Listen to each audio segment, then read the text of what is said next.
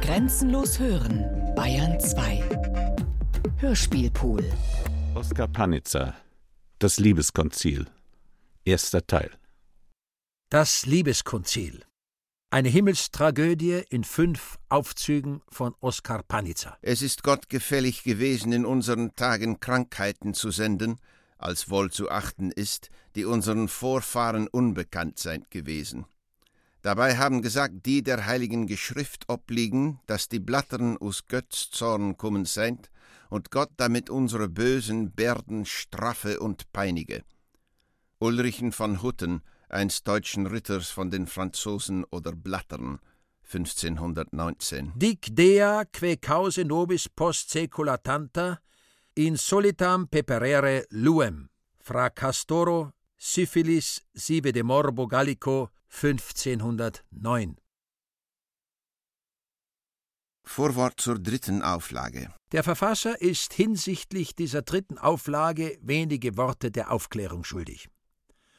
Das Publikum wird sich vielleicht schon gewundert haben, dass diese Dichtung, die doch vom Staatsanwalt konfisziert ist, immer und immer wieder in der Öffentlichkeit erscheint. Es wird sich gewiss schon gedacht haben, dass der Dichter verrückt sei. Dem ist aber nicht so. Das Publikum hat eben gar keine Ahnung von den Umständen, unter denen der Dichter produziert und den Inhalt seiner Inspiration vor die Öffentlichkeit bringt. Er kennt eben nicht jenes Kleinod, welches er allein besitzt und das ihn befähigt, unabhängig von allen sonst etwa in Betracht kommenden Faktoren, nur seiner Inspiration zu folgen und nur sie ganz und voll zum Ausdruck zu bringen. Das Gottesgnadentum der Dichter das Gottesgnadentum mit seinen schweren Pflichten, seinen niemals endenden, stets andauernden Mühen und Arbeiten, mit seiner furchtbaren Verantwortung vor Gott allein, von der kein Mensch, kein Staatsanwalt, kein Abgeordnetenhaus, kein Volk den Dichter entbinden kann. Es ist dies das Kleinod, welches zwar auch schon früher mehr oder weniger bekannt war, aber doch erst in jüngster Zeit von den Dichtern in voller Klarheit erfasst und auch dem Volke verständlich gemacht wurde. Es wird also gut sein, wenn das Publikum, der Reichstag, die Minister, die Fürsten, der Kaiser, der Staatsanwalt unsere Dichtungen als das hinnehmen, was sie sind, eine von Gott gewollte Sache, und nicht lang fragen oder nörgeln. Zürich, den 4. September 1897. Hochachtungsvoll Oskar Panitzer, Dichter von Gottes Gnaden.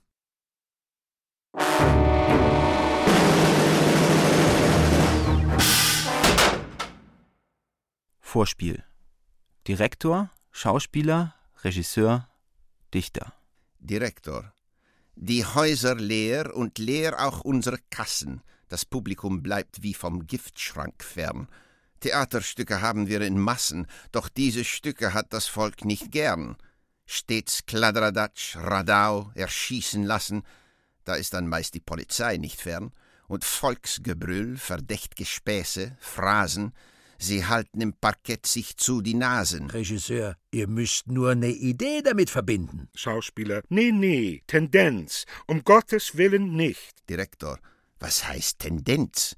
Lasst mich was Schönes finden. Schauspieler. Das Schöne schlägt der Wahrheit ins Gesicht. Streng soll der Dichter an den Stoff sich binden und objektiv sich zeigen, anders nicht. Direktor auf den Schauspieler weisend. Seid ihr denn objektiv mit euren Waden, Perücken, Stelzen, Buckeln und Pomaden? Schauspieler, das ist was anderes. Das ist hohler Schein und muss es sein. Dafür ist es die Bühne. Direktor unwillig, lasst mich mit Redensarten nur allein. Wenn ich auf dem Koturne mich erkühne, dann soll es auch gedichtet danach sein. Und ich will Tränen, Jammer, Schuld und Sühne. Sie sollen im Parterre mir wieder flennen und dankbar dann nach Hause kehren können. Schauspieler, da weicht ihr ganz nun von der Regel ab. Direktor, ich habe mich nie nach Regeln eingerichtet. Schauspieler, da kommt ihr wieder in den alten Trab. Direktor. Poet ist der, der volle Häuser dichtet. Schauspieler. Und das Theater wird dann ein Schabab, wo jeder nur auf Pathos sich verpflichtet und Purzelbäume schlägt, Pirouetten, Triller, mit Kraft gejauchze à la Schubert, Schiller. Regisseur, ihr Herren, mir scheint, der Streit geht schon zu weit. Es kommt doch darauf an, was man tragiert. Der eine trägt die Kleider eng, der weit, weil jeder nur sein Körpermaß tangiert. Lasst jedem, wie's ihn ziert, sein Eigenkleid, im Übrigen die Rollen gut studieret. Seht dort den Herrn in seinen langen Falten, den fragt und lasst nur seinen Genius walten. Sie haben alle den in tiefer Meditation begriffenen Dichter erblickt, der im Hintergrunde vorüberwandelnd eben an ihnen vorbeischreiten will. Direktor. Hey, Freund, ihr kommt wohl gerade vom Parnass. Ich seh's am Schritt, ich seh's an eurer Miene. Die Stirne ernst gesenkt, die Wimpern nass, ihr spracht gewiss mit Clio, Euphrosyne. Und hier der Stil, die Rolle ohne Spaß. Ihr schreibt ja sonst doch für die deutsche Bühne.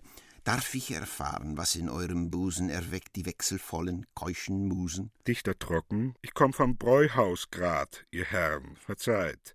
Es ist das sonst nicht meine Lieblingsstätte. Weit lieber weilt ich in der Einsamkeit, wo sich mein Geist wohl reich befruchtet hätte. Nur um nen Stoff zu suchen, wie's gebeut die Mode jetzt, trank ich dort um die Wette. Doch mitten aus der dampferfüllten Stelle trieb's mich im Geiste fort zu Himmel, Hölle, was um mich herging, nicht vernahm's mein Ohr. Entrückt war ich in weltentfernte Weiten. Nur dumpf vernahm ich der berauschten Chor, dieweil ich kniete vor drei Einigkeiten. Alle drei stürzen auf ihn los. Ihr schreibt ein Stück. Schauspieler. Die Hölle kommt drin vor? Direktor. Fantastisch. Seh ich, tut sich's da ausbreiten. Regisseur. Verwandtet ihr Versenkung, Flugmaschinen? Schauspieler. Darf ich wohl mit der Teufelsrolle dienen? Dichter weicht zurück, ernst, ich warne. Direktor entreißt ihm die Rolle. Her damit! Ihr wisst ja nie, wann euch einmal ein großer Wurf gelungen. Da schreibt ihr von der Nacht bis in die Früh und habt mit Teufeln und mit Gott gerungen und sollst dann auf die Bühne endlich. Sieh, da hat Melancholie euch fast bezwungen. Regisseur zum Dichter. Lasst's ihn nur sehen. Direktor, die Hand zum Akkord ausstreckend. Ich nehm's. Tu's blindlings nehmen. Und später reden wir von den Tantiemen. Dichter ernster. Ich warne vor dem Stück. Direktor beruhigend. Was kann es sein? Dichter. Muß, was der Dichter schaut, in ernster Stunde, wenn er erschüttert, fiebernd und allein, denn auf die Bühne gleich, in aller Munde und ausgeschrien auf dem Markte sein? Die Masse mit dem Bösen stets im Bunde bläst gleich den Funken auf zum Feuerschein. Direktor halblaut zum Regisseur und Schauspieler. Der Kerl hat einen Treffer. Schafft ihn weiter. Ich gehe zum Kostümier gleich und zum Schneider. Regisseur, der mit dem Schauspieler den widerstrebenden Dichter fortdringt. Lasst's ihn doch lesen. Direktor zu dem sich schwer fügenden Dichter.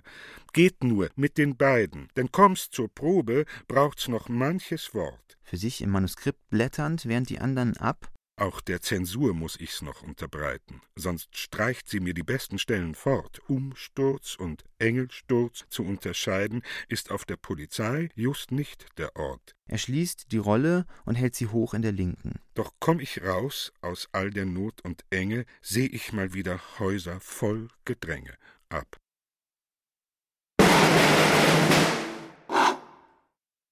Personen Gottvater, Christus, Maria, der Teufel, das Weib, ein Cherub, erster, zweiter und dritter Engel. Gestalten aus dem Totenreich Helena, Phryne, Eloise, Agrippina, Salome. Rodrigo Borgia, Alexander VI., Papst. Kinder des Papstes Mutter unbekannt. Girolama Borgia, vermählt mit Cesarini. Isabella Borgia, vermählt mit Matuzzi. Von der Vanozza, Pier Luigi Borgia, Herzog von Gandia. Don Giovanni Borgia, Graf von Celano. Cesare Borgia, Herzog von Romagna, Don Geoffrey Borgia, Graf von Cariati. Donna Lucrezia Borgia, Herzogin von Bisaglie. Von Giulia Farnese, vermählte Orsini. Laura Borgia noch minderjährig, Giovanni Borgia noch minderjährig. Mätressen des Papstes, die Vanozza, Giulia Farnese, vermählt mit Orsini. Alessandro Farnese, Giulias Bruder Kardinal.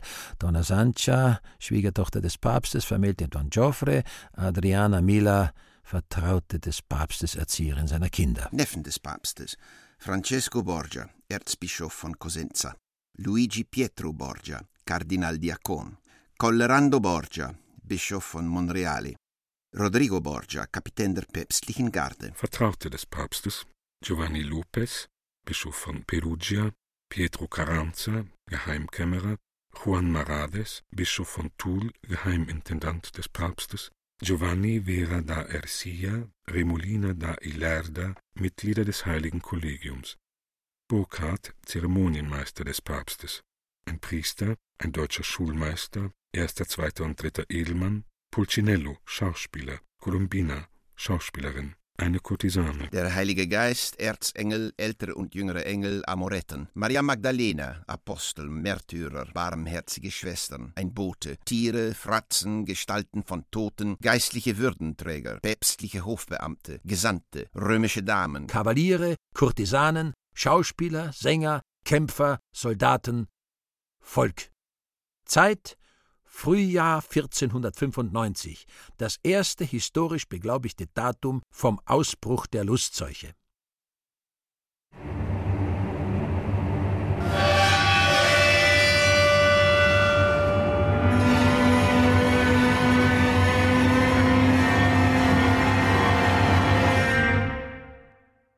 Erster Aufzug, erste Szene. Der Himmel. Ein Thronsaal. Drei Engel in schwanenweißen, federdaunartigen Anzügen mit eng anliegenden, durch Schleifen gehaltenen Kniehosen, Wadenstrümpfen, kurzen Amorettenflügeln, weißgepuderten, kurzgeschnittenen Haaren, weißen Atlasschuhen.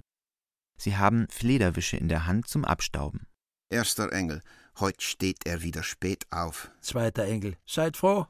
Dieses Gehust, dieses wasserblaue Geglotz, dieses Schleimfließen, Fluchen, Spucken den ganzen Tag, man kommt zu keinem gesunden Augenblick. Dritter Engel. Ja, es ist merkwürdig da heroben. Erster Engel, apropos, ist der Thron festgemacht? Zweiter Engel, ja, um Gottes Willen, ist der Thron festgemacht. Er wackelte gestern. Dritter Engel. Wer wackelte gestern? Erster Engel, der Thron, dummes Gänschen. Dritter Engel verwundert.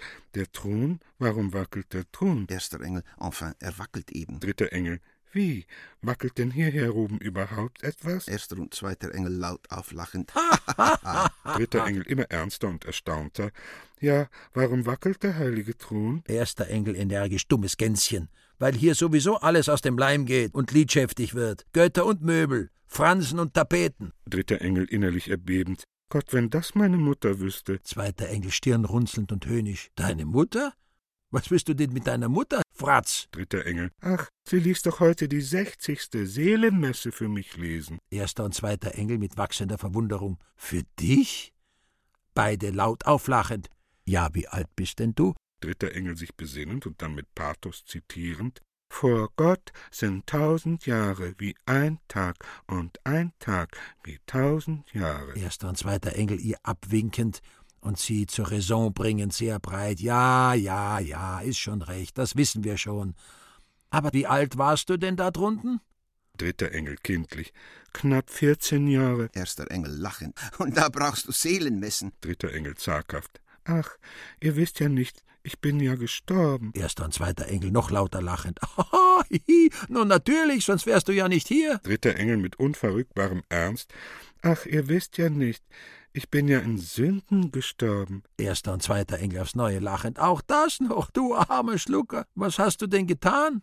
Dritter Engel stockt, schaut mit starren Augen ihre Genossinnen an und faltet die Hände. Zweiter Engel höhnisch. Hast deine Schulaufgabe nicht gelernt? Hm? Hast Kleckse in dein Schreibheft gemacht? Dritter Engel immer in ängstlich gespannter Haltung. Ach, mir wird so bang. Nicht wahr, ihr sagt es nicht weiter? Erster und zweiter Engel sich ausschüttend vor Lachen. Was? Da heroben und nichts weiter sagen? Dritter Engel erstaunt. Was? Ihr wisst es schon? Erster Engel, nein. Aber sag's nur heraus. Wir erfahren's doch. Zweiter Engel, also frisch. Was war's? Dritter Engel. Ach, mich hat ein großer Mann erdrückt. Erster Engel betonend. Erdrückt? Dritter Engel. Oder vergiftet. Zweiter Engel ebenso betonend. Vergiftet? Dritter Engel naiv.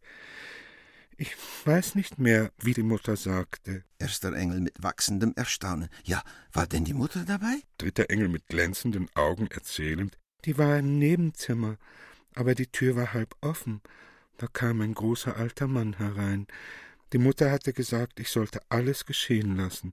Der Mann sei der Rektor der Schule und sei sehr streng, und wenn ich in allem gehorsam sei, käme ich unter die Ersten, und der große alte Mann. Erster und zweiter Engel drängend. Nun, der große alte Mann. Dritter Engel fortfahrend. War sehr stark. Erster und zweiter Engel sich gegenseitig anschauend und die Kleine imitierend. Der große alte Mann war sehr stark.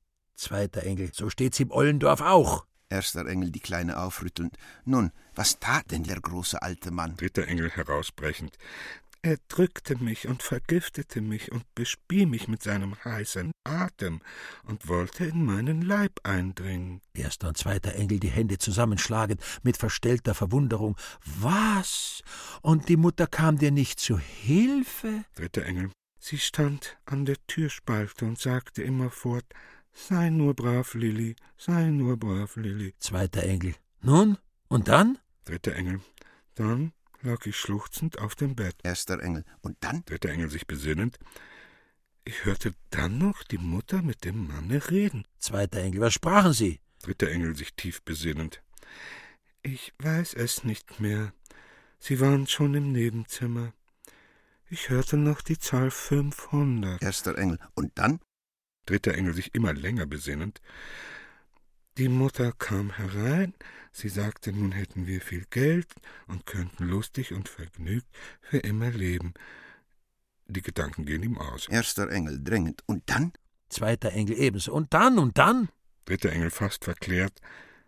Dann bin ich gestorben. Erster und zweiter Engel fahren, die Hände über dem Kopf zusammenschlagend, mit einem schrillen, lang anhaltenden, mädchenhaft gilfenden Ton, wie um eine innere Erregung ausströmen zu lassen, auseinander und wie zwei Kreisel pfeifend in der weitesten Rundung im Saal herum. Die dritte noch immer in starr verklärter Stellung.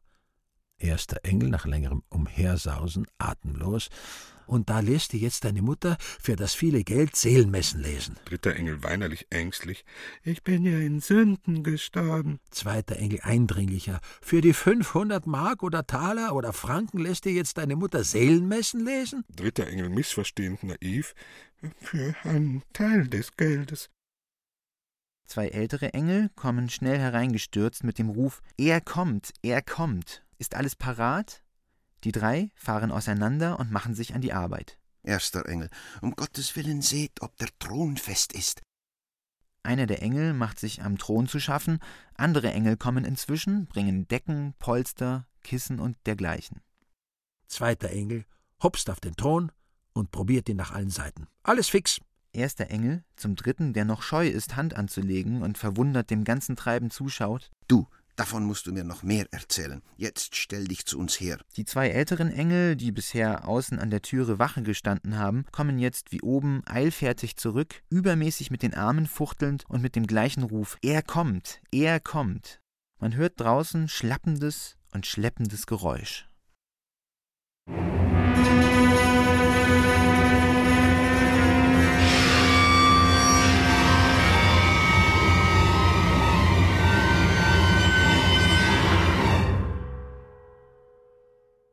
Zweite Szene.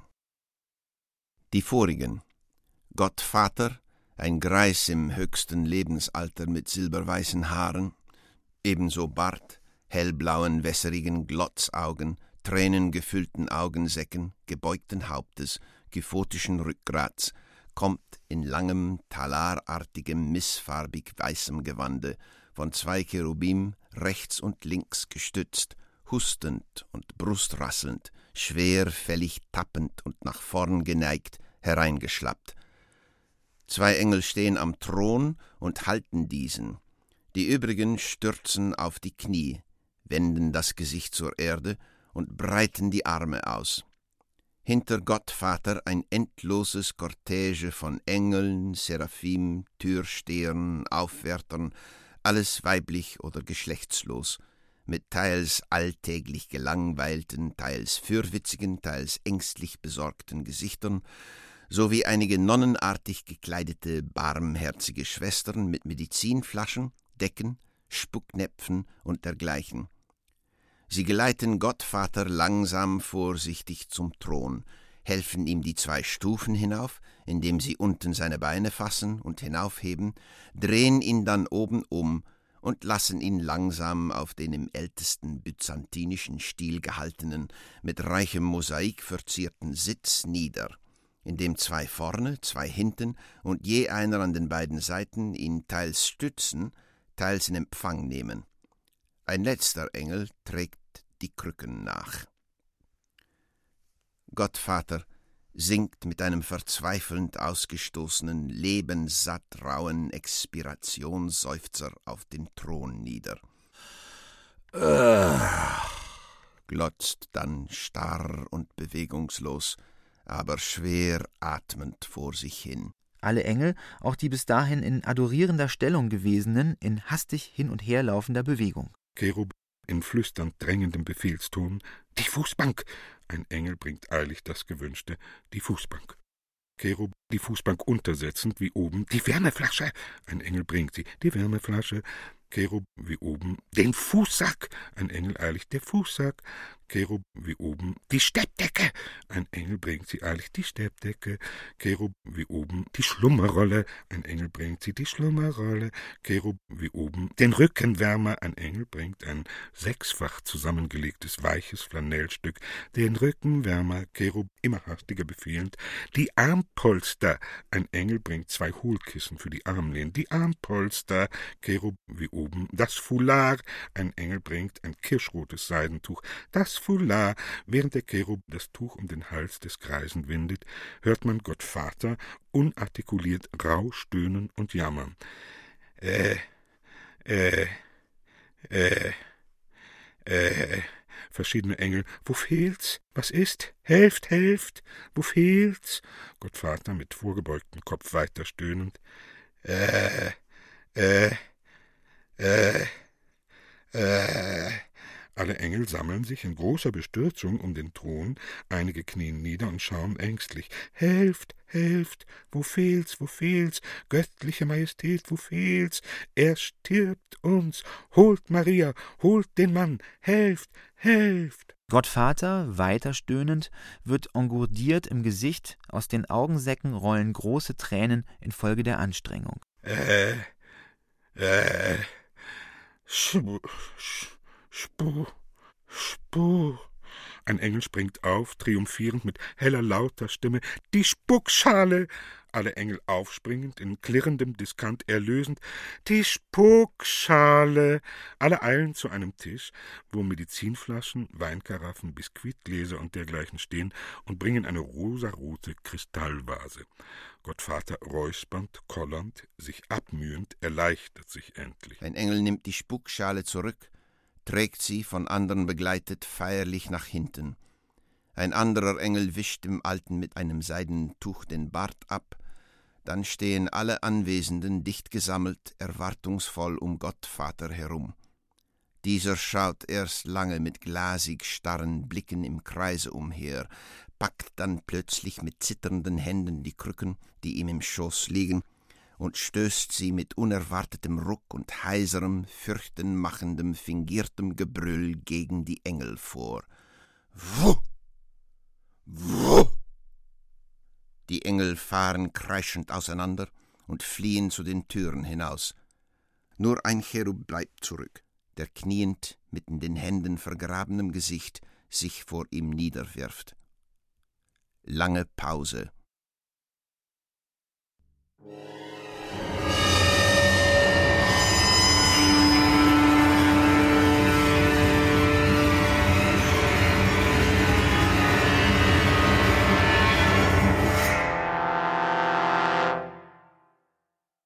Dritte Szene.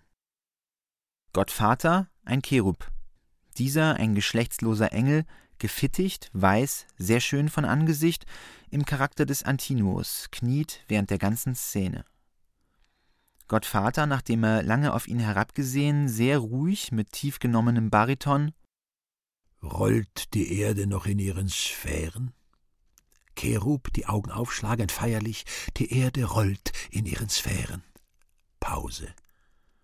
Gottvater wie oben. Ist die Sonne schon aufgegangen? Cherub zögernd. Die Sonne steht, heiligster Vater. Gottvater ruhig, unbekümmert. Steht die Sonne? Ach so, ich hab vergessen. Ich sehe sie ja fast nicht mehr. Cherub, was machen deine Augen, ehrwürdiger Vater? Gott, Vater, schlecht, schlecht. Gott, ich bin alt geworden. Cherub feierlich. Vor dir sind tausend Jahre wie ein Tag. Gottvater, ja, ja, aber schließlich gehen die auch herum. Cherub, du wirst wieder besser werden, göttlicher Kreis. Gottvater, nein, ich werde nicht wieder besser werden. Gott ist das schrecklich, alt zu sein. Gott ist das schrecklich. Das Alter auch noch ewig leben zu müssen, grässlich, ein blinder Gott zu sein. Cherub, du wirst wieder sehend werden, göttlichster, heiligster Vater. Gottvater bestimmt, nein, ich werde nicht wieder sehend werden. Ich werde immer älter, zerbrechlicher und elender. Gott, wenn ich sterben könnte. Cherub sanft, du wirst nicht sterben, du kannst nicht sterben, du sollst nicht sterben. Gottvater gerührt, leise weinen. Ach, meine Glieder, sie sind gekrümmt, verschwollen, wassersüchtig, kontrakt, verdorben. Streicht die Knie hinab. Cherub rutscht ganz nahe zu ihm hin, legt seinen Kopf auf das Knie und streichelt mit der Hand das andere, leise wimmernd mit tiefer Teilnahme, den Alten kindlich imitierend. Deine Glieder sind gekrümmt, sind geschwollen, sind wassersüchtig, sind kontrakt, sind verdorben. Ach, ach. Gottvater, intensiver weinend. Meine Füße sind vergichtet und verknoppelt, brennend vor Schmerzen, zuckend und zerrissen. Cherub rutscht hinunter auf die Füße des Alten, liebkost sie, weint und jammert. Deine Füße sind vergichtet, sind verknorpelt, sind brennend vor Schmerzen, zucken und sind zerrissen. Ach, ach. Gottvater bricht in heftiges, schmerzhaftes Schluchzen aus. Ach, ach. Cherub stürzt sich ganz zu Boden und umschlingt beide Füße sein Gesicht in denselben schluchzend verbergend. Ach, mein Gott, mein Gott! Gottvater will sich gerührt vorbeugen, streckt beide Arme nach dem Knaben aus, kann ihn aber nicht erreichen, während dicke Tränen auf den Kopf des Cherub herabtropfen. Cherub dessen Gewahr schnellt empor und bringt sich in halbkniender Stellung den Körper des Alten umschließend ihm entgegen. Gott Vater ergreift in heftiger Leidenschaft den Kopf des Knaben mit beiden Händen, drückt sein nass verschwommenes Gesicht an dessen Wangen und küsst, von Schluchzen unterbrochen, brünstig dessen Stirne, Augen, Haare, beide in Tränen aufgelöst, ruhen, während der heftige Ausbruch des Alten zu versiegen beginnt in stummer Umarmung aneinander. In diesem Augenblick klopft es draußen. Cherub fährt empor, es ist jemand draußen. Gottvater müd, sieh, wer es ist. Cherub, nachdem er sich an der Tür flüsternd erkundigt, kommt er zurück. Ein geflügelter Bote ist draußen, der will dir Nachricht bringen. Er tut sehr eilig. Gottvater gleichgültig. Lass ihn herein.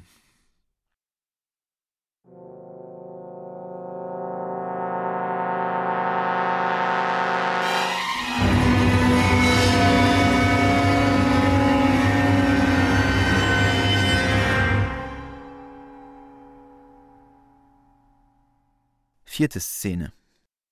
Die vorigen, ein gefittigter, auch an den Füßen geflügelter Bote von reiferem Charakter, kommt in Begleitung zweier Engel in großer Aufregung herein. Bote sinkt in den Staub und küsst den Boden, richtet sich dann kniend auf. Herr, ich komme aus Italien, aus Neapel. Grässliches muss ich dir berichten. Der Pfuhl der Sünde stinkt bis da herauf. Alle Bande der Sittlichkeit sind gelöst. Man hohnlacht einer Heiligen am Berge Sinai von dir selbst gegebenen Gebote, die Stadt vom Franzosenkönig belagert, ergibt sich den entsetzlichsten Gräueln. Weiber laufen mit entblößtem Busen frech lüstern durch die Straßen, die Männer funkeln wie Böcke, ein Laster folgt dem anderen. Das Meer brandet bis in ihre Gassen. Die Sonne hat sich schon verdunkelt, aber sie achten weder irdischer noch himmlischer Zeichen. Die Unterschiede der Stände sind aufgehoben. Der König bricht ins Lupanar und der Facchino dringt zu den feilen königlichen Metzen in den Palast. Hunde und Spielhähne haben ihre Brunstzeit, aber die Neapolitaner sind das ganze Jahr Tiere. die ganze Stadt ein kochender Kessel der Leidenschaft. Italien ist das liebeswahnwitzigste unter den Völkern Europas, aber Neapel ist in Italien, was Italien unter den Völkern. Die Belagerung hat den Rausch der Geschlechter bis zum Wahnsinn gesteigert. Kein Alter wird geschont, keiner Jugend sich erbarmt. Zeugungsglieder in unermesslicher Größe werden als Gottheiten in festlichem Aufzug durch die Straßen geführt, von Reigen junger Mädchen begleitet und wie allmächtige Idole angebetet.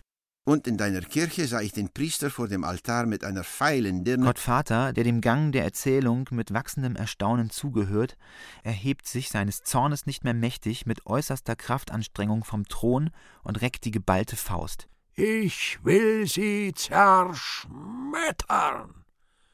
Alles stürzt zu Boden und verbirgt das Antlitz. Cherub mit flehender Gebärde, tu das nicht, lieber heiliger Vater, du hast ja sonst keine Menschen mehr.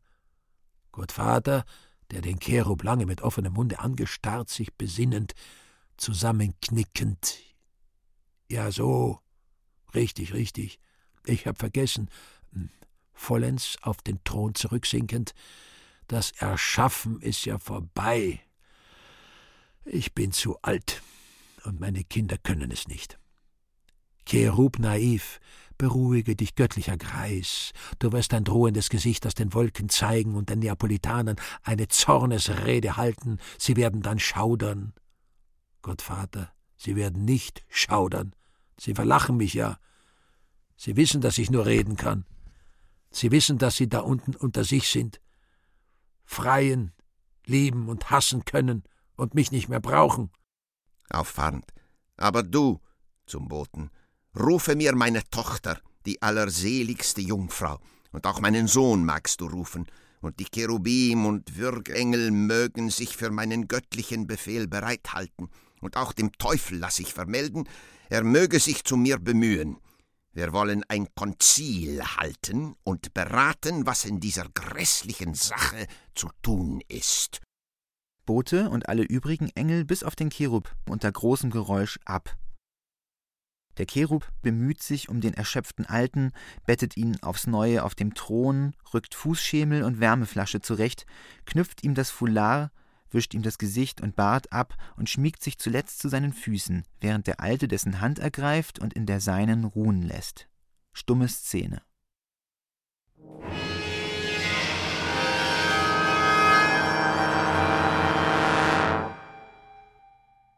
Fünfte Szene.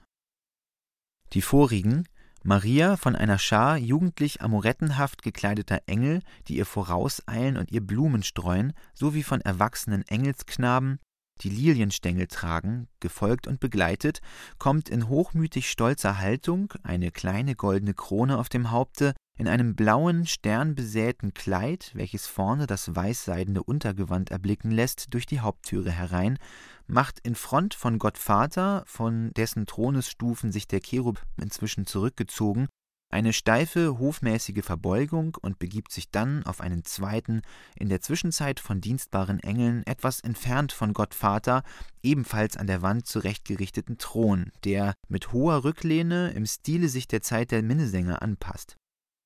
Sie verweilt dort während des Folgenden, von ihrem Engelschor umgeben, ausschließlich mit Herrichtung ihrer Toilette und der Benutzung eines kleinen Spiegels sowie mit Selbstbesprengung durch wohlriechende Wasser beschäftigt.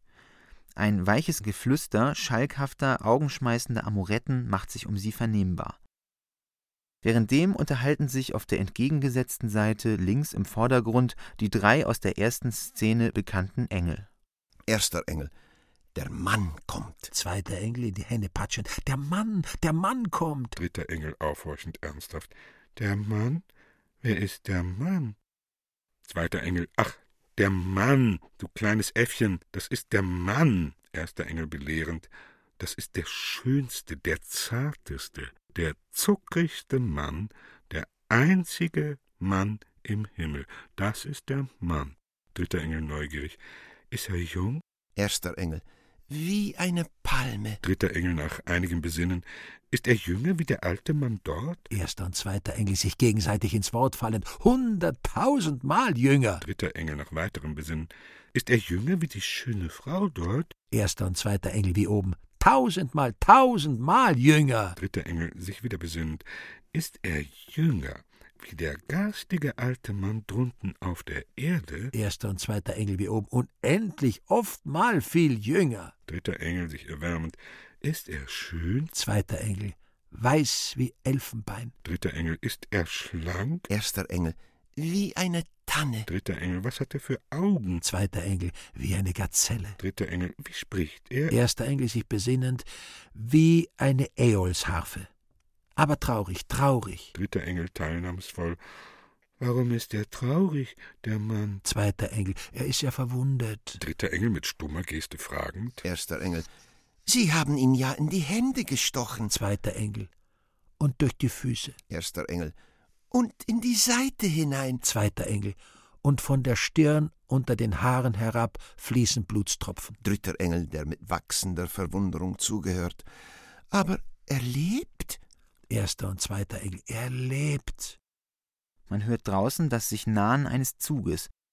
Eine Schar junger, mädchenhafter Engel stürzt voraus. Erster und zweiter Engel. Der Mann kommt. Dritter Engel laut repetieren. Der Mann kommt. Sie treten etwas zurück, um Platz zu machen. Die vorauseilenden Engel zwitschernd, kichernd. Der Mann, der Mann, der Mann.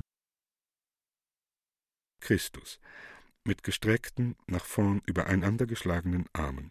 Exe-Homo-Stellung, kommt im weißen Talar mit übergeschlagenem Purpurmantel als König der Juden, gesenkten Kopfes und mit tieftrauriger Miene skandierten Schrittes herein, umgeben von meist älteren Engeln, die Kreuz- und Marterwerkzeuge tragen. In seinem Gefolge Apostel, Märtyrer, Maria Magdalena, Klageweiber. Er ist sehr jugendlich, blass, mit dunklen Haaren, leichtem Pflaumenbart, eine hoch aufgeschossene, ätherische Erscheinung. Auch das Gefolge hat den Charakter tiefer Niedergeschlagenheit und Hinfälligkeit. Die jüngeren Engel drängen sich mit feurigen Blicken um ihn, suchen seinen Gewandsaum zu berühren. Er begibt sich, gleichgültig von Gott Vater beobachtet und gänzlich unbeachtet von Maria, selbst in seiner Passivität von niemandem Notiz nehmend, zu einem für ihn inzwischen aufgeschlagenen, etwas abseits von den anderen stehenden Thron, der die primitive Gestalt eines jüdischen Lehrstuhls hat. Dort lässt er sich seine Ecce Homo-Stellung beibehaltend in großer Apathie nieder, während sich sein Gefolge um ihn gruppiert. Nachdem alles sich versammelt und die Engelsgruppen in der Front von den drei Thronen, wo sie den ganzen Vordergrund einnehmen, sich kniend niedergelassen, Gott Vater, feierlich, mit tiefem Pathos, sind wir alle versammelt. Im nächsten Augenblick fährt ein feuriger Streifen pfeifend wie eine Rakete oben am Gewölbe quer durch den Saal. In der Ferne klirrend, verhallend. Der Heilige Geist. Alles blickt mit feierlicher Geste, die Engel, die Hände auseinanderspreitend, nach oben. Nur Maria schaut, den Kopf nachlässig auf die linke Thronlehne gestützt, gleichgültig vor sich hin, während Christus die Arme über der Brust kreuzend, das Haupt noch tiefer senkt, und so längere Zeit in tiefer Zerknirschung verweilt.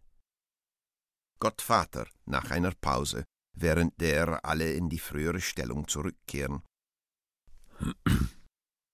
Wir haben euch hierher berufen, um euren Rat in einer schweren, entsetzlichen Sache zu vernehmen.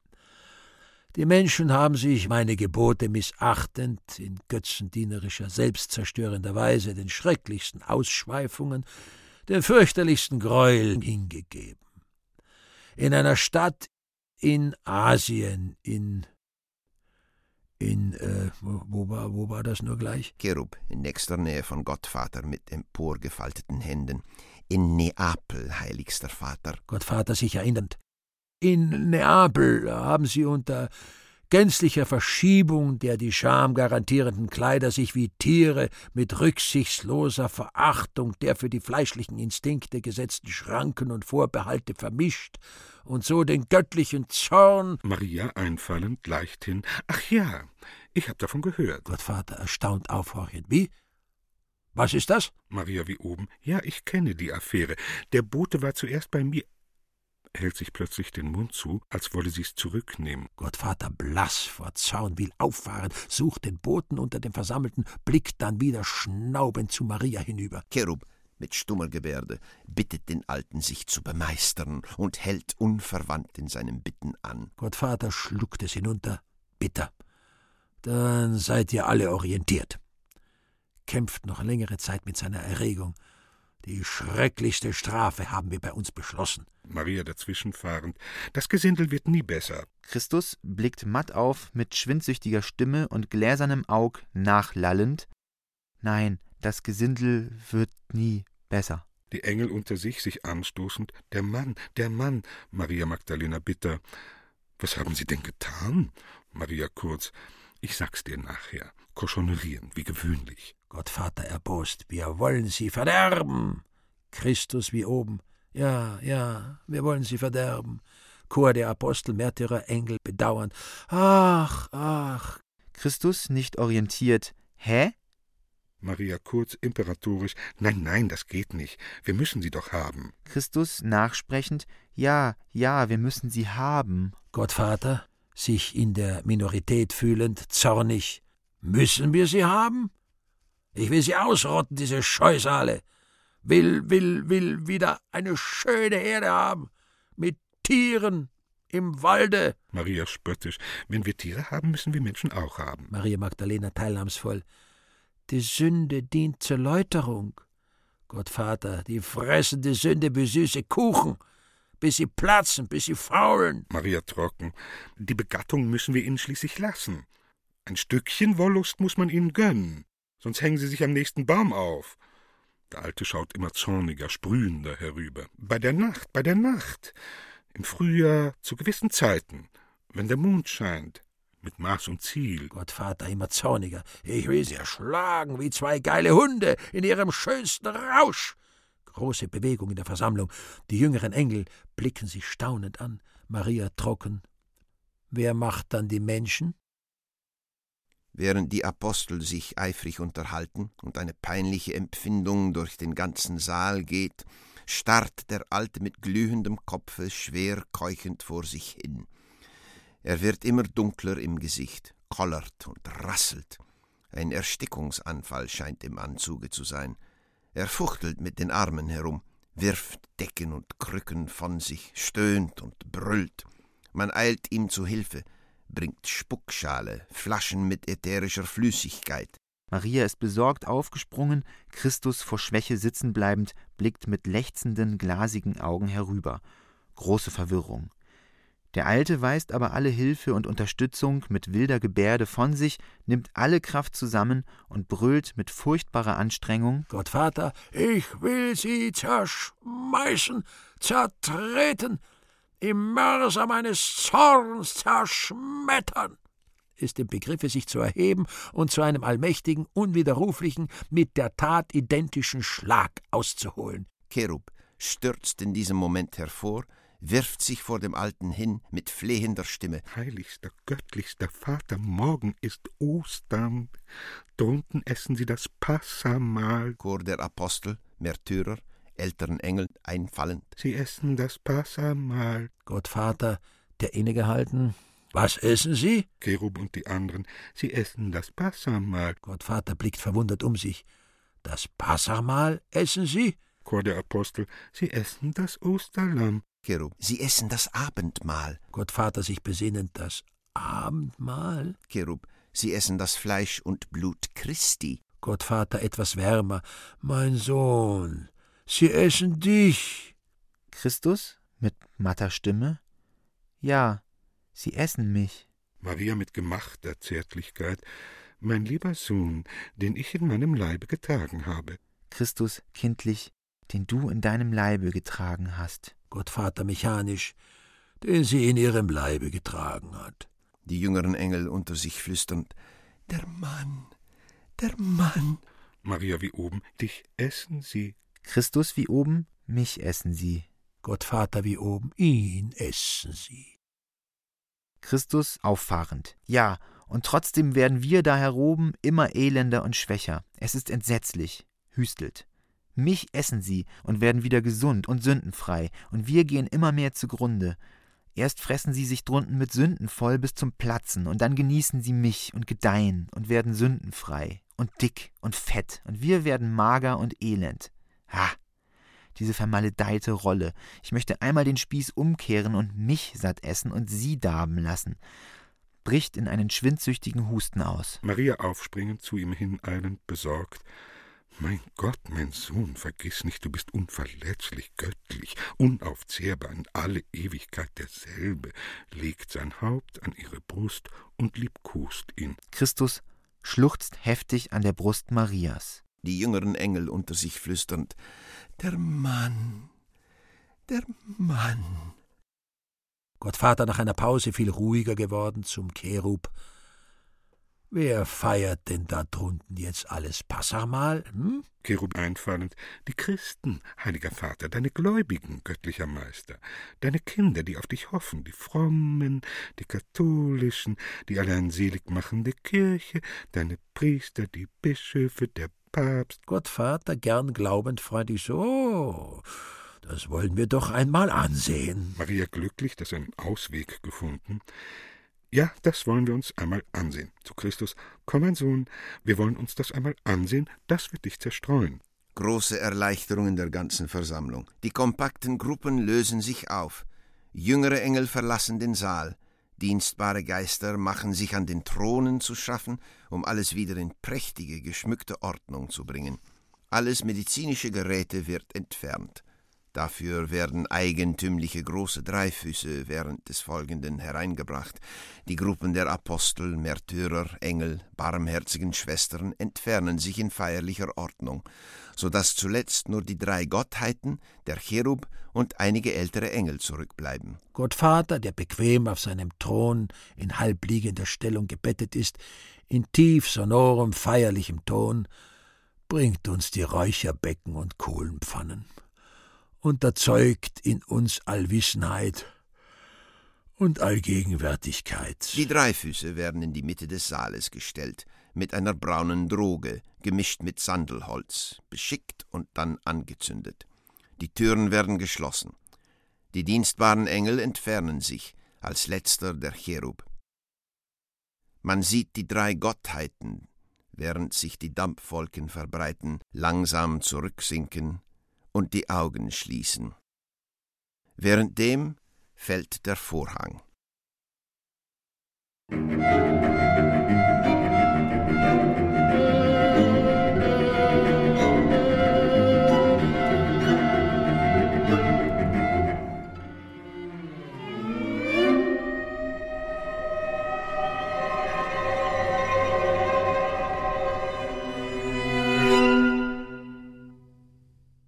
Zweiter Aufzug ein Prunksaal im päpstlichen Palast in Rom, den im Hintergrunde Arkaden mit darüber befindlicher Galerie im Rundbogenstil abschließen.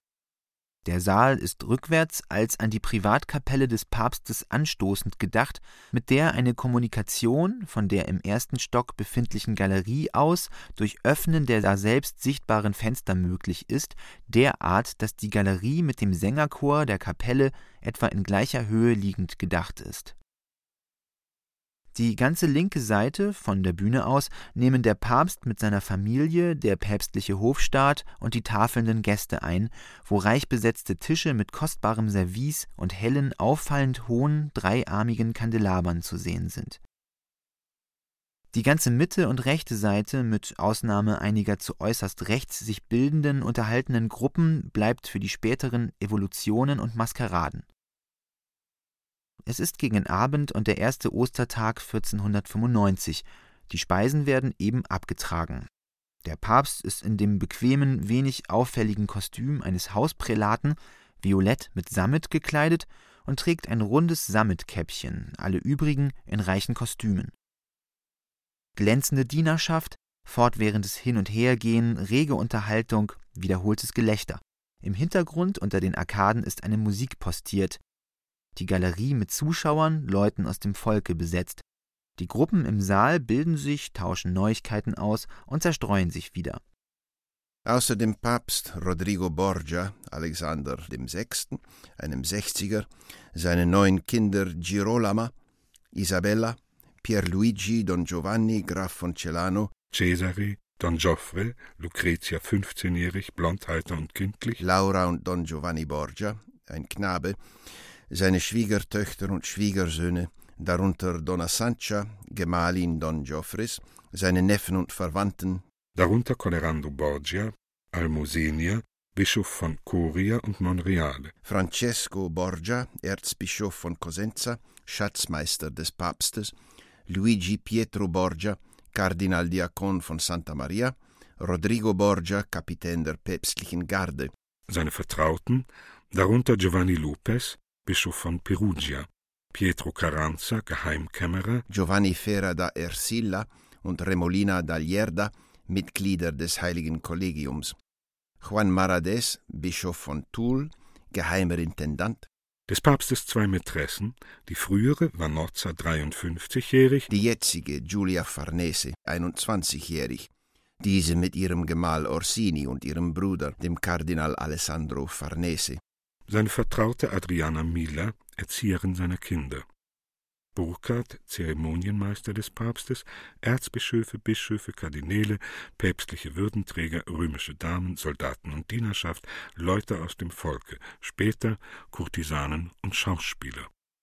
Don Joffre, hat dieser Spanier heute nicht wieder langweilig gepredigt? Der Papst? Schrecklich, es war nicht zum Anhören. Zu Lucretia? Ich habe dir immer Zeichen hinübergemacht, aber du hast mich nicht verstanden. Lucretia schläfrig. Ach, Pietro hat mich doch immer mit dem Fuß gestoßen. Don Joffre, der Spanier hat seine Heiligkeit auch nicht verstanden. Er predigte immer zu, und seine Heiligkeit gaben doch deutliche Zeichen der Unzufriedenheit. Der Papst, er kommt aus Valencia. Die Kerle sind dort so bocksteif, wenn einer anfängt, hört er nimmer auf. Jede Empfindung wird eine Rakete, jedes Wort ein Knüppel. Gelächter. Francesco Borgia, der Bischof, aber ehrlich Mühe hatte sich gegeben. Der Papst, Ehrlichkeit ist immer eine Ungeschicklichkeit. Don Joffre, und das Volk glotzte herauf wie mit Geisteraugen, wütend, besessen, verschlingend. Don Giovanni, weil Donna Sancha immer wisperte und kicherte. Donna Sancha. Nein, weil Lucretia immer Konfetti aß. Lucretia. Nein, weil Laura eingeschlafen war und schnarchte. Don Joffre. Ich glaube, die Perlen der schönen Farnese stachen ihnen in die Augen. Francesco Borgia, der Bischof, konnte das Volk das alles sehen? Lucretia, wir saßen doch alle oben im Chor rechts und links vom Altar. Der Papst, nein, Kinder, das ist es nicht. Ihr dürft lachen und scherzen, Perlen tragen und Konfetti essen. Aber ich sah einige Dominikaner unter ihnen sitzen. Es sind Florentiner von San Marco, Schüler des Savonarola, dieses Ruhestörers. Sie wiegeln mir das Volk auf und schwatzen und machen geisterhafte Augen. Don Joffre, warum entfernt man die Tagediebe nicht? Francesco Borgia, Sie sind in Mission hier. Sie konferieren mit Ihrem General. Don Giovanni, oho, sind wir ja auch schon so weit, dass man den Frauen den Schmuck vom Körper reißt, auf einen Haufen wirft und verbrennt. Don Joffre, wird sich Eure Heiligkeit noch länger von dem Florentiner Narren Gesetze diktieren lassen? Der Papst zwinkernd. Wir luden ihn ein, er kommt nicht. Don Giovanni, wie, er weigert den Gehorsam? Der Papst, der Mediceer schützt ihn. Lorenzo ist bußfertig geworden und fragt täglich bei Savonarola an, ob er noch Aussicht habe, in den Himmel zu kommen. Lucretia, wer ist Savonarola, Santo Papa? Der Papst. Er erlaubt euch nicht, Konfetti zu essen und Perlen zu tragen. Gelächter. Don Geoffrey, murmelnd, gibt es kein Mittel? Haben wir kein Kirchenpulver mehr? Cesare, finster, trocken. Später. Eine Gruppe Edelleute zu äußerst rechts von der Bühne aus. Erster Edelmann flüsternd. Ihr wisst, man fand heute Nacht den Herzog von Bissalie im Tiber. Zweiter Edelmann, ja, er ist ertrunken. Dritter Edelmann, ja, und mit drei schweren Wunden dazu. Erster Edelmann, er soll schwer betrunken nachts den Vatikan verlassen haben. Dritter Edelmann, es ist gegenwärtig immer gefährlich, nachts den Vatikan zu verlassen, einerlei in welchem Zustand, besonders wenn man der Gemahl der schönen Lucretia ist. Zweiter Edelmann, ihr meint. Dritter Edelmann, ich meine, dass der Herzog von Bissalie gestern Abend in Gegenwart seiner Gemahlin Lucretia und ihres Bruders Don Cäsar erdrosselt wurde. Erster und zweiter Edelmann fahren bestürzt auseinander. Zweiter Edelmann, aber die tiefen Wunden. Dritter Edelmann, rührend von einem Überfall her, den vor vier Wochen eine Bande Maskierter auf ihn am Petersplatz machte und von denen der Herzog die Unverschämtheit hatte, genesen zu wollen. Beide erschrecken aufs Neue. Erster Edelmann, aber seht Lucretia, sie ist heiter wie am Hochzeitstag. Dritter Edelmann, sie ist ein Kind. Seine Heiligkeit machte sie diesen Morgen zur Fürstin von Neppi und schickte ihr einen großen Korb mit Konfetti. Zweiter Edelmann, und weiß der Papst von dem Sachverhalt? Dritter Edelmann, Alexander VI. weiß nichts. Rodrigo Borgia weiß alles. Erster Edelmann, und was wird er tun? Dritter Edelmann, er wird eine Seelenmesse für den in den Tiber gefallenen Herzog lesen und den Fürsten von Ferrara benachrichtigen, dass Lucretia frei ist. Vom Hintergrund her ertönt eine Tanzweise. Die drei Edelleute gehen auseinander. Man sieht im Hintergrunde Paare tanzen. Die Tafel ist inzwischen abgeräumt und hinausgetragen worden. Die ganze Gesellschaft setzt und lagert sich auf Taburette und Kissen. Der Platz in der Mitte ist nun freier geworden. Die Gruppen bleiben nicht unbeweglich. Man steht auf, geht zu anderen, plauscht, trinkt und nippt von den dargebotenen Süßigkeiten und kehrt auf seinen Platz zurück. Von den tanzenden Paaren haben inzwischen einige pausiert. Einige der Damen kommen erhitzt und glühend nach vorn. Der Papst nimmt einem der Diener einen Korb Konfetti ab und wirft von denselben den Damen in den Busen. Heiteres Gelächter unten und von der Galerie herab. Das Musikstück hat aufgehört. Der Papst. Wo stecken unsere Buffoni? Lasst sie herein. Und wir, wir lassen uns hier nieder. Nach links weisend, wo die Plätze sich befinden, zu Lucretia. Komm, mein Kindchen. Pulcinello tritt auf mit Colombina und seinem Gefolge. Sie führen ein mimisches Spiel auf. Pulcinello in weißem Puderkostüm mit Ledergurt, Halskrause, Tütenmütze und schwarzer Halbmaske, die Pritsche in der Hand, apostrophiert erst mit tiefen Verbeugungen, Grimassierungen und Verdrehungen das Publikum auf der Bühne, währenddem sucht er sich plötzlich zu erdrosseln, hält die Hände so, als wenn es Fremde wären, ächzt und stöhnt und will sterben. Colombina kommt von hinten vor, erschrickt scheinbar, kann es nicht sehen und hält die Hände vors Gesicht. Der Papst versteht die Anspielung und droht mit dem Finger. Darauf lassen sie ab, und das eigentliche Spiel beginnt in dem Sinne, dass Colombina, die junge Frau des alten Pantalone, von Pulcinello entführt und der Ehemann betrogen wird. Wiederholtes Gelächter während des Spiels und lebhafte Unterhaltung. Der Papst, während des Spiels zu Lucretia, die zu seinen Füßen Platz genommen, schmeichelnd Mein Herzchen, du hättest eigentlich heute einen Trauertag. Dein schöner Herzog ist so plötzlich gestorben. Lucretia kindlich. Ach ja, er ist in den Tiber gefallen. Der Papst bedauernd. Du hast ihn wohl gern gehabt. Lucretia wie oben. Ach ja, recht sehr. Der Papst. Sei nur zufrieden. Wir haben schon wieder einen neuen für dich. Lucretia lebhaft. So schön wie mein Herzog? Der Papst. Schöner noch, mein Kätzchen. Während im Spiel Colombina und Pulcinello sich hinter Pantalone laut küssen und dieser sich plötzlich umkehrend eine Ladung weißen Puders ins Gesicht empfängt und unbeholfen hin und her taumelt, was von allen Seiten mit lautem Gelächter begrüßt wird, tritt der Zeremonienmeister Burkhard auf den Papst zu. Ihre Heiligkeit. Die Vesper hat in der Kapelle begonnen. Die Kirche ist gedrängt voll und das Volk erwartet am Ostertag euren Segen. Der Papst. Wir wollen das Spiel sehen. Ach, hat uns der Tod unseres lieben Schwiegersohns zu plötzlich erschüttert. Man öffne, auf die Galerie weisend, dort die Fenster und sage dem Volke, dass ich von der Loggia dort, der Vesper, beiwohne. Der Zeremonienmeister. Gleich darauf sieht man oben die Fenster zwischen den Rundbögen der Galerie, wo das Volk steht, rückwärts vom Innern der Kirche aus sich öffnen, so dass man einen Einblick auf Fries, Gebälk, Statuen und angezündete Ampeln erhält. Währenddem nimmt das Spiel seinen Fortgang wie Pulcinello mit der Pritsche dem verwirrt hin und her laufenden Pantaloni nacheilt und auf ihn losschlägt und Colombina, sich versteckend, hinter Pulcinello dreineilt, hört man plötzlich aus den Fenstern über der Galerie in wehmütig schmerzlichem Ton ein mehrstimmiges Graduale singen. Chor de profundis clamavi ad te domine. Domine exaudi vocem meam, fiant aures tue intendentes in vocem deprecationis me. Si iniquitates observavaris Domine, quis sustinebit. Speravit anima mea in Domino. A custodia matutina usque ad noctem, quia apud Dominum misericordia et copiosa apud eum redemptio. Et ipse redimet nos ex omnibus iniquitatibus nostris.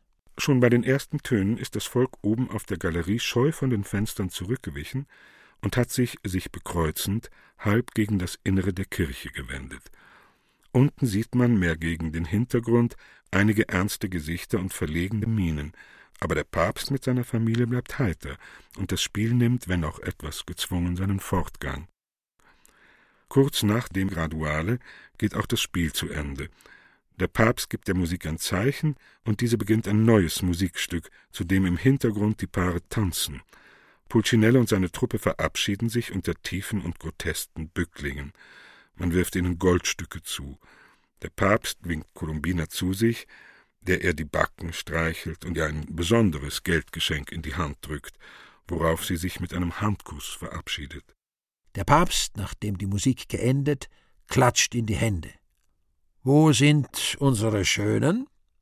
Auf dies Zeichen öffnet sich im Hintergrund der Galerie ein Vorhang und zwölf Kurtisanen von auserlesener Schönheit betreten, durch leichte, durchsichtige Gewänder verhüllt den Saal und nehmen rechts im Vordergrund Aufstellung. Der Papst mit den Herren und Damen seiner Umgebung gehen auf sie zu, mustern sie und bewillkommnen sie unter scherzenden Redensarten. Der Papst, nachdem er sie alle gemustert, erstaunt, wo ist die Binjatscha? Eines der Mädchen, nachdem erst alle verlegen geschwiegen, sie ist zu Karl nach Neapel. Der Papst, wie? Geht ihr auch zu unseren Feinden über? Der Papst mit seinem Gefolge zieht sich wieder nach links zurück, wo sie sich wie früher auf Taburette und Kissen gruppieren. Lucretia auf dem Schoße ihres Vaters von diesem geschmeichelt. Diener stellen die großen, dreiarmigen, helles Licht verbreitenden Kandelaber, die früher auf der Tafel standen, in die Mitte des Saales auf den Boden. Auf ein Zeichen durch Klatschen in die Hände werfen die Mädchen ihre Gewänder ab. Päpstliche Diener, hinter den Herrschaften stehend, werfen aus Körben über die Köpfe der Zuschauer hinweg Kastanien in die Mitte des Saales, auf die sich die Mädchen stürzen und sich um sie raufen. Helles Gelächter, es bildet sich ein Kreis um die auf dem Boden kämpfenden Mädchen. Auch von der Galerie, wo sich inzwischen das Volk wieder zusammengedrängt hat, erschallt lautes Gelächter. Sobald eine Ration Kastanien aufgelesen ist, welche die Kurtisanen nach rechts neben ihre Gewänder sorgfältig auf einen Haufen legen, werden neue Kastanien aufgeworfen und der gleiche Kampf beginnt von neuem. Eines der Mädchen, dessen Haare alle aufgelöst sind, kommt einem der Kandelaber zu nahe und fängt Feuer. Der Papst springt auf, während Lucretia zu Boden gleitet, und erstickt das Feuer mit seinen Gewändern. Der Papst, als sich zeigt, dass die Kleine keinen Schaden gelitten, züchtigt sie mit der Hand. Diesmal, du Schlingel, konntest du die Reise ins Jenseits antreten. Lachen. Die Kurtisane, Du hättest mich im Fegfeuer nicht länger brennen lassen als hier, Santo Papa. Erneutes Gelächter, in das der Papst mit einstimmt. Als die Kastanien alle verteilt, wird gezählt und je nach der Zahl der gesammelten Früchte an die Mädchen Preise verteilt. Ein neues Musikstück beginnt und die Diener reichen Erfrischungen, laute Unterhaltung im ganzen Saal, vornehmlich über die Qualitäten der Mädchen. Als das Musikstück schweigt, der Papst klatscht aufs Neue in die Hände. Jetzt lasst unsere Athleten herein.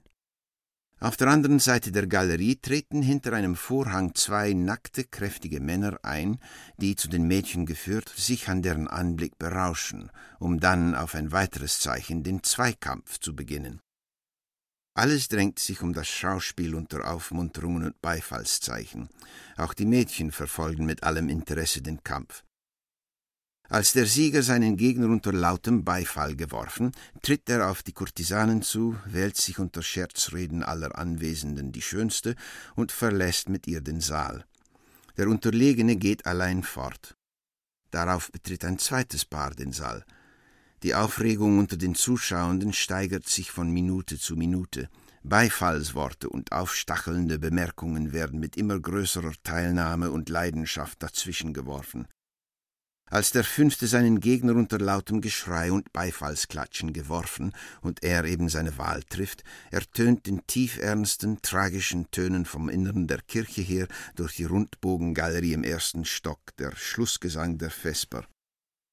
Veni, Sancte Spiritus, et emitte cölitus, lucis tue radium, veni pater pauperum, veni dator munerum, veni lumen cordium, sine tuo nomine nihil est in homine, nihil est in noxium, lava quod est sordidum, riga quod est aridum, sana quod est sautium.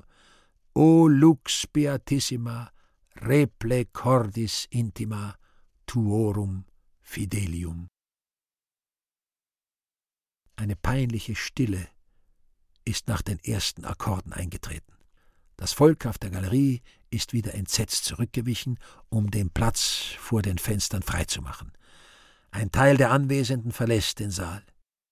Indessen ist schon der sechste Kämpfer mit seinem Partner eingetreten. Der Papst gibt durch einen Wink den Befehl zur Fortsetzung des Spiels, an dem seine Familie und Vertrauten mit ärgerlichen Mienen über die eingetretene Störung teilnehmen, und das bis zum siebenten Kämpfer unter der Begleitung des Kirchengesangs einen Fortgang nimmt. Nach Schluss des letzteren wird die Stimmung wieder etwas wärmer und das Interesse reger. Der Kreis um die Kämpfenden schließt sich wieder. In der Kirche sieht man die Ampeln verlöschen und die Fenster von innen sich zumachen. Das Spiel geht weiter. Beim neunten Kämpfer stürzt ein Bote in den Saal und flüstert in erregter Weise mit den im Hintergrund Stehenden. Die Bewegung setzt sich nach vorne fort, man hört Rufe Was ist los? Was gibt's? Rodrigo Borgia, Kapitän der päpstlichen Garde. Der französische König, Eure Heiligkeit, ist von Neapel zurückkehrend im Anmarsch auf Rom und nur noch wenige Meilen entfernt. Der Papst aufstürzend erregt zum Teufel, auf nach Orvieto. Die Spanier und Katalanen sollen uns begleiten. Nehmt unsere Kassen und Kostbarkeiten mit. Die Damen sollen sich rüsten, auf Gepäck und Maultiere verzichten. Wir reisen alle zu Pferd. Pallavicini bleibt als Gouverneur der Stadt mit einem Teil der Truppen zurück. Er empfange den König mit allen Ehren, aber drohe ihm in unserem Namen und dem des dreieinigen Gottes als einem ungehorsamen Sohn der Kirche den Bannfluch an, wenn er länger als 24 Stunden auf unserem Gebiet verweilt. Cesare übernimmt die Bedeckung unseres Zuges. Vergesst die goldenen Messgeräte nicht. Fort! Alles in großer Erregung ab. Die Mädchen ihre Gewänder anlegend, jauchzend Carlo kommt, Carlo kommt. Der Vorhang fällt.